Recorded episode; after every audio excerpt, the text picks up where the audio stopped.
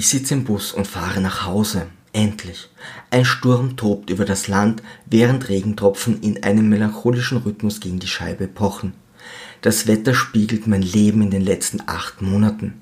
Ein Auf und ein langes Ab. Endlich habe ich es geschafft und sie verlassen. Jetzt möchte ich nur noch nach Hause.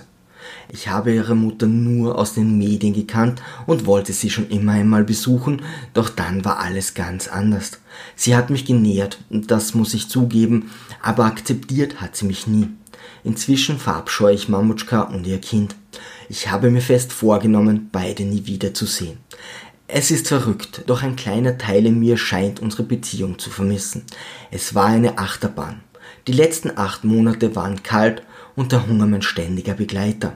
Doch nie war ein Feuer wärmer, noch schmeckte ein bisschen besser. Wir haben viel Zeit miteinander verbracht, selbst in meinen Träumen. Eigentlich waren wir nie getrennt, vielleicht in den Momenten, als ich an meine Heimat dachte. Doch den Alltag und meine Träume beherrschte sie ganz und gar.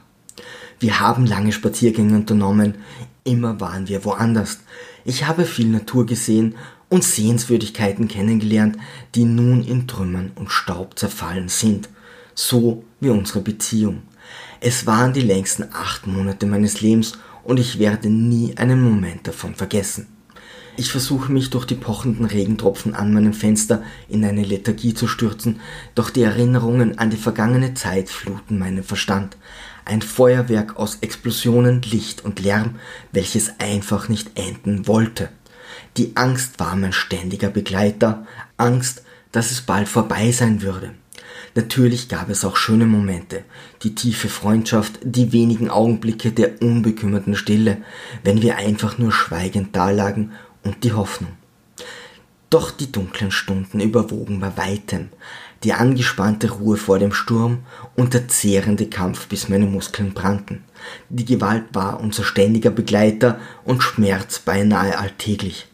Sex gab es nur ein einziges Mal und ich möchte mich nie wieder daran erinnern. Dennoch werden mich die wenigen Sekunden für immer verfolgen. Ich schäme mich dafür. Ich wusste nicht, dass mein einzelner Erguss so wichtig sein kann, dass ich alles andere darum vergesse. Es war sicherlich die Atmosphäre, die meine Sinne getrübt hat. Es war nur ein Moment des Kontrollverlusts, doch zu Hause würden sie es Vergewaltigung mit anschließendem Mord nennen. Sie würden mich ächten. Ich werde nicht als Held zurückkehren, wie ich es mir immer vorgestellt habe. Ich werde still und leise nach Hause kommen und mein altes Leben unbemerkt wieder aufnehmen. Meine Tränen passen sich dem Rhythmus des Regens an. Ob mir ihre Eltern je vergeben können? Ich wage es nicht, sie je wieder zu kontaktieren. Niemand darf auch nur das geringste von den letzten acht Monaten erfahren. Auch ich habe viel geblutet und meine Narben werden für immer bleiben. Ich blicke ein letztes Mal zum Mütterchen Russland zurück. Ich habe viele ihrer Söhne getötet und eine ihrer Tochter geschändet. Ich habe mit dem Krieg für immer Schluss gemacht.